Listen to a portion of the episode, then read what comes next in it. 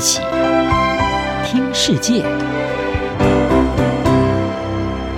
欢迎来到一起听世界，请听一下中央广播电台的国际专题报道。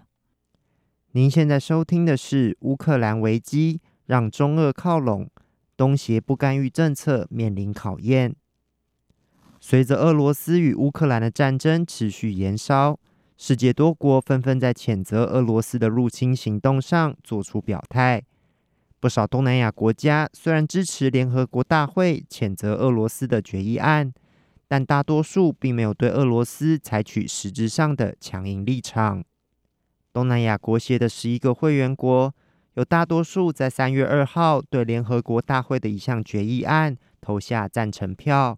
谴责莫斯科入侵乌克兰。并呼吁恢复和平。当中只有越南与辽国两个俄罗斯的长期盟友选择弃权。紧接着，在三月六号，东协各国的外交部长发表了一份声明，表示他们深刻关切乌克兰的情势和武装冲突，呼吁所有各方采取最大程度的节制。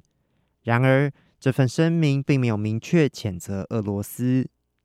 包含泰国、马来西亚等主要东南亚国家，至今没有对乌克兰危机做出明确表态。只有包括印尼在内的几个国家对俄罗斯的入侵予以谴责。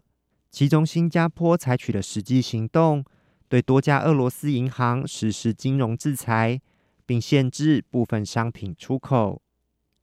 专家指出，乌克兰危机与俄罗斯的入侵，不纯粹是一场西方危机。很大程度上也是一场亚洲危机。NBC 新闻台引述智库美国外交关系协会印度、巴基斯坦与南亚资深研究员米勒指出，小型亚洲国家非常担忧中国的侵犯。他说，这些国家担忧的是，根本上会将俄罗斯更推往中国靠拢。近几年，随着亚洲地缘政治的转变。许多国家政府采取了所谓避险政策，仰赖美国、俄国与中国彼此之间的权力制衡，而乌克兰危机威胁到这种平衡。米勒说，小型亚洲国家不想要出现两个集团，美国、西方国家与日本、南韩在一个集团，而俄罗斯甚至中国在另一个集团，这将真的是冷战的重演。尽管部分东南亚国家在乌克兰危机上的不表态，被认为主要是顾虑中国在亚洲的影响力，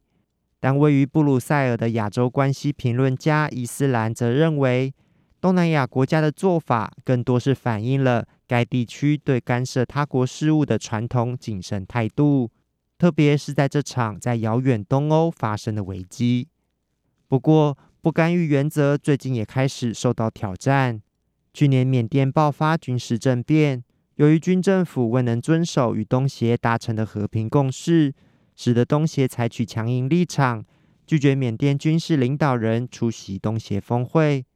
这也是东协打破数十年来不干预政策的罕见案例。而乌克兰危机可能将再一次测试东协的立场。唯一对俄罗斯采取制裁行动的新加坡，则担忧入侵行动对东南亚国家带来的潜在冲击。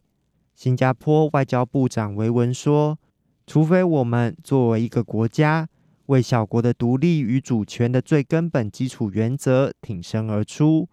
否则我们作为国家的存在和繁荣权利，可能同样的会受到质疑。